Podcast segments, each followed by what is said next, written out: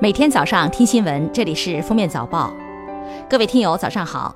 今天是二零一九年九月十八号，星期三。欢迎大家收听今天的封面早报。来看今日要闻：近期冷空气频繁来袭，预计十七号到十八号，一股新冷空气将影响东北、内蒙古东部，局地降温在八度以上。今天开始，今年下半年来影响范围最广的冷空气将来袭。受其影响，华北等地入秋进程将加快，南方的高温也将消退。外交部新闻发言人华春莹就所罗门群岛政府决定同台湾断交并与中国建交答记者问表示：“我们支持所罗门群岛作为主权独立国家自主做出的这一重要决定。”近日，中国残联、民政部、国家市场监管总局、中国标准化研究院等部门对就业年龄段智力、精神及重度肢体残疾人抚养服务规范的有关内容进行发布。这是我国残疾人服务领域出台的首个国家标准，将于二零二零年一月一日正式实施。据 WiFi 联盟官网，九月十六号，WiFi 联盟宣布启动 WiFi 六认证计划。和上一代的 WiFi 技术标准相比，WiFi 六的数据传输速度提高了四成，能够支持增强和虚拟现实，扩大了网络容量。即使我们身处拥挤的火车站，也能享受到优质的网络服务。十六号，国际机场协会发布了全球机场客流量榜单，美国的亚特兰大国际机场连续二十一年占据榜首，中国有三个机场进入榜单前十名。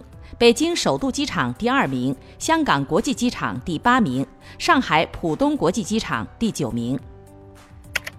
近日，工信部通信司副司长梁斌表示，在推进教育专网建设工作中，要向偏远贫困地区学校加大力度，确保二零一九年实现百分之九十七中小学校宽带接入的目标。下面是热点事件，记者十七号从中国民航局获悉。全国二百零三家机场近日正式启动民航临时乘机证明。今后，乘客如忘记携带身份证，只要使用微信生成二维码即可快速办理值机登机。如果旅客需要办理行李托运，同样可以拿着这个临时乘机证明，在值机柜台进行身份验证。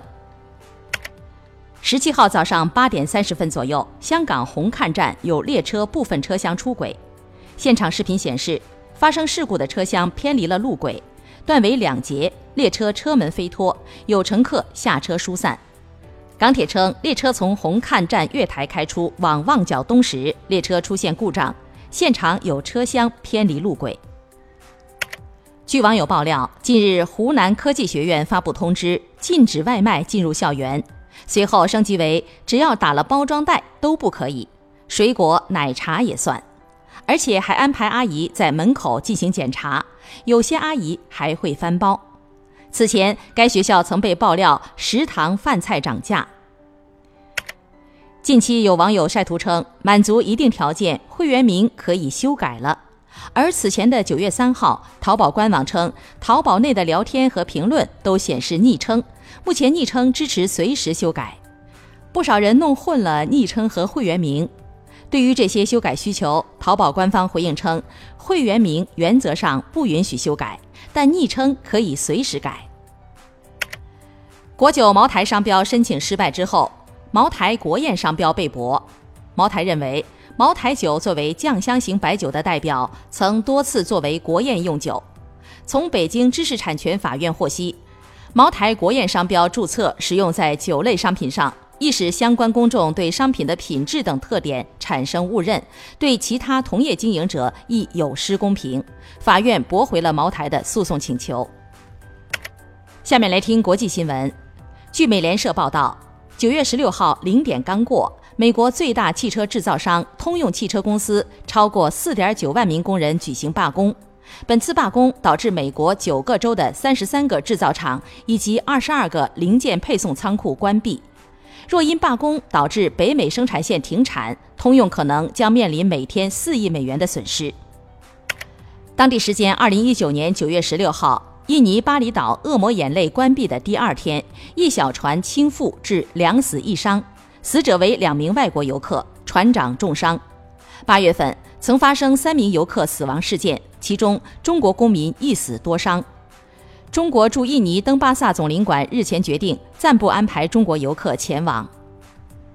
日前，英国前首相卡梅伦接受英国 ITV 采访表示，他对2016年举行脱欧公投感到后悔，对英国现在所处状态感到抱歉，认为自己对这一切有责任，并承认一些尝试失败了。这是他在2016年离开唐宁街十号后首次接受电视采访。韩国农林畜产食品部十七号发布消息说，京畿道坡州市一家养猪场十六号下午报告五头猪死亡，检疫部门十七号早上六时三十分确认死亡病猪感染非洲猪瘟。农林畜产食品部长官金炫秀在记者会上说，政府相关机构将竭尽全力遏制非洲猪瘟传播。感谢收听今天的封面早报，明天再见。本节目由喜马拉雅和封面新闻联合播出。